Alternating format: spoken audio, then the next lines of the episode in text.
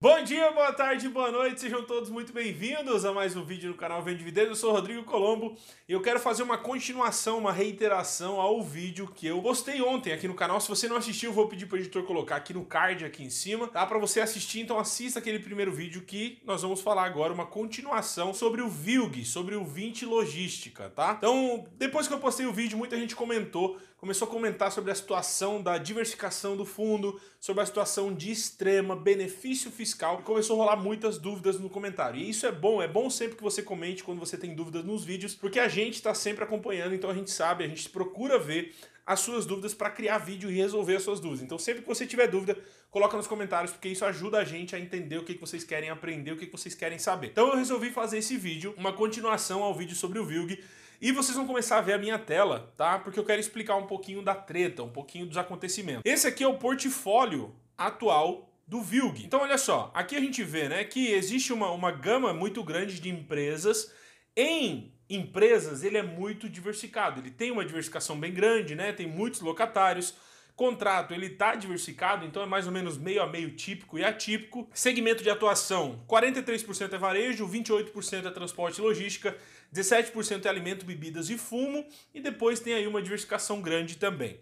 O problema, o problema está, o problema que o pessoal comentou, nisso aqui, estado e região. 53% dos imóveis atuais do VILG estão localizados em Minas Gerais e grande parte deles em Extrema, na região onde o outro galpão foi comprado. Lembrando, esse 53% não está esse galpão novo, tá? Esse relatório é o último enviado, não está ainda os dados dessa nova compra. Então a gente descendo um pouquinho mais aqui para baixo, olha só.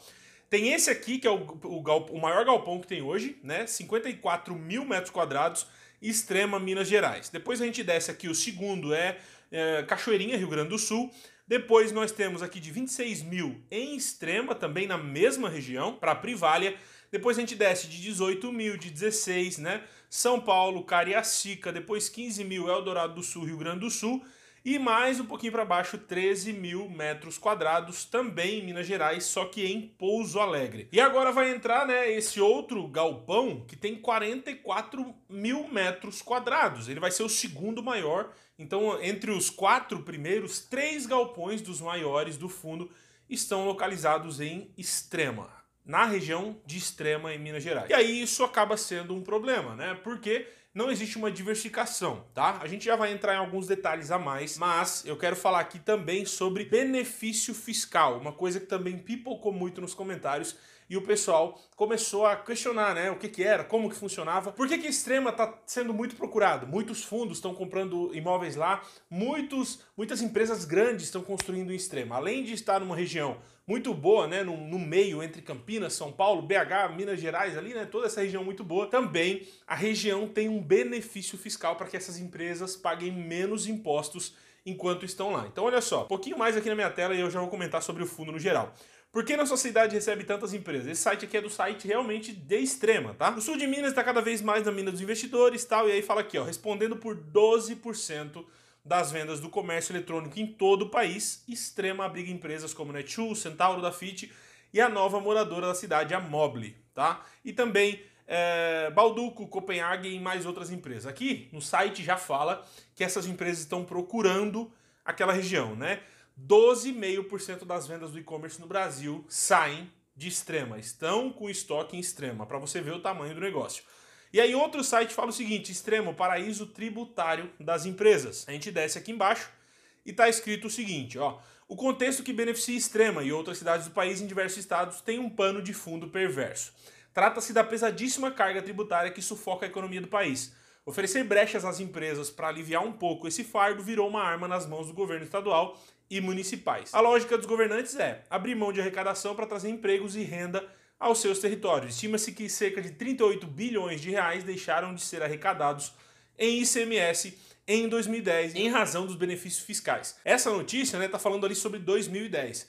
Isso já vem se estendendo, isso já vem já há 10 anos, isso já está há muito tempo, a região tem esses benefícios e agora está é, tá sendo atraído cada vez mais as maiores empresas para lá, então elas são escolhidas a dedo, até para ganhar coisas da prefeitura. Então a prefeitura leva essas empresas para lá, escolhe elas para entrarem lá e dá emprego pro pessoal e acaba que a cidade cresce porque vem muita gente de fora morar. Então isso é um benefício a mais. E aí a gente entra na questão do VILG em si. É um problema essa não diversificação? É, é um problema, né? Se houver um, um, um, Se esse benefício cair, por exemplo, né, na região de extrema, o que não é tão fácil assim de acontecer, mas pode, né? A gente nunca pode depender inteiramente do governo, acaba que ele perde aquele. Perde esse, esse plus né, da região. Mesmo sendo uma região boa, ele acaba perdendo isso. Então nunca é bom você colocar todos os seus ovos em uma cesta. O VILG ele vai estar exposto aí a 60, talvez até mais por cento de todos os seus imóveis naquela região.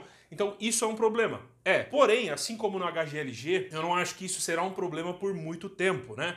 Eu acho que nas próximas emissões os fundos, as gestoras já vão começar a diluir isso, tá? Então eu não sou cotista do VILG, não gosto, né, dos fundos da 20, mas venho aqui tranquilamente dizer para você que eu acho que se eu tivesse no fundo eu ficaria tranquilo, porque a região é boa, o benefício fiscal não vai cair por agora, as empresas estão sendo chamadas para lá ainda, né, para que a cidade cresça, para que a cidade evolua. Existe o risco da não diversificação, mas eu não acho que teremos problemas por agora, né, nesse primeiro momento. Provavelmente a 20 extermina esse problema nos próximos, nas próximas emissões, talvez aproveite essa oportunidade, né?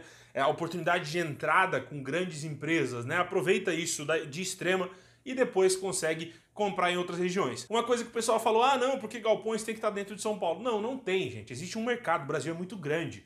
O Brasil é muito grande, então não existe mercado só dentro de São Paulo. Ah, não vou comprar imóveis só dentro de São Paulo, fora de São Paulo, só vou comprar quando estiver lá dentro. É uma escolha sua, mas você está perdendo ótimas oportunidades. Existem regiões muito boas ao entorno de São Paulo regiões próximas. Extrema tá num ponto muito bom. Então eu acho que assim, numa próxima emissão do, do VILG, provavelmente a 20 vai fazer essa diversificação, vai comprar imóveis em outras regiões, vai acabar diversificando isso. E eu falo isso também lá do HGLG, por exemplo. Já falei várias vezes, né, que o, o imóvel da Volkswagen é 35% do fundo e isso vai acabar sendo diluído nas próximas emissões. Então, se eu fosse cotista, ficaria tranquilo. Benefício fiscal existe, não acho que possa cair nesse curto período de tempo. Não acho que vai dar tempo do benefício cair antes da diversificação ocorrer ou que isso vai trazer grandes transtornos num breve período de tempo, tá? Então se você é cotista, fique tranquilo, fique em paz. Então é isso, eu queria falar um pouquinho mais, deixar mais claro essa situação de benefício, de extrema, de não diversificação, que é um problema, mas eu acho que a 20 vai resolver. Esperamos que resolva, fechou? Então é isso, eu vou ficando por aqui. Um abração, a gente se vê nos próximos vídeos e até mais.